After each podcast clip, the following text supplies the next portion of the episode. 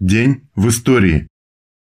30 апреля 1887 года Ленин пишет прошение директору Симбирской гимназии о допущении его к экзаменам на аттестат зрелости.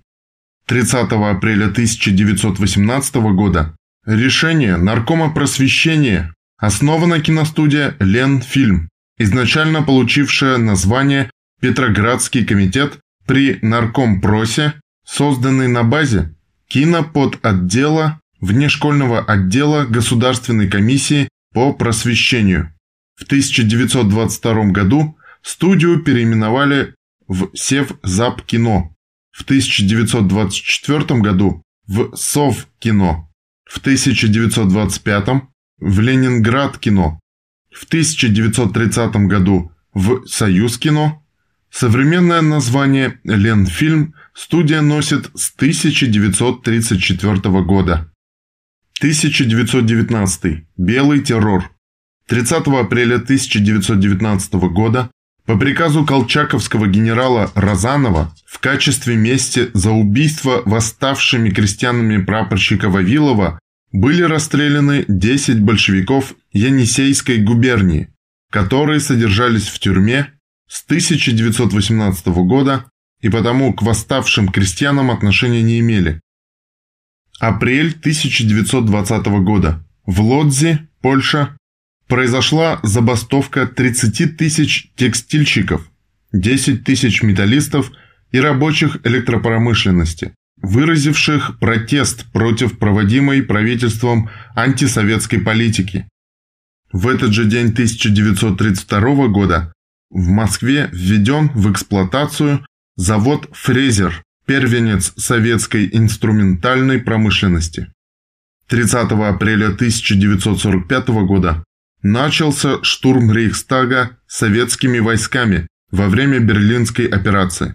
Адольф Гитлер покончил жизнь самоубийством.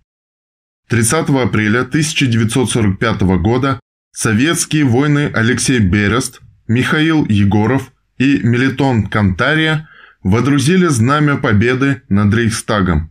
Штурмовой флаг 150-й стрелковой дивизии 3-й ударной армии 1-го Белорусского фронта, ставший знаменем победы, был установлен на крыше Рейхстага 30 апреля в 22 часа по берлинскому времени или 1 мая по московскому времени.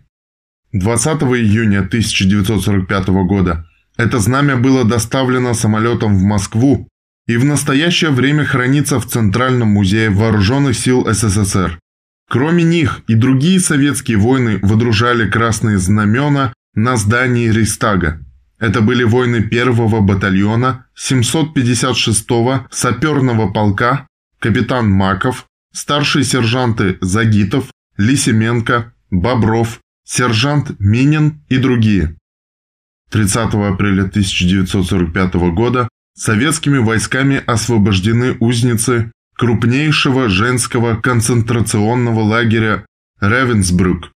Количество зарегистрированных заключенных за все время его существования составило более 130 человек.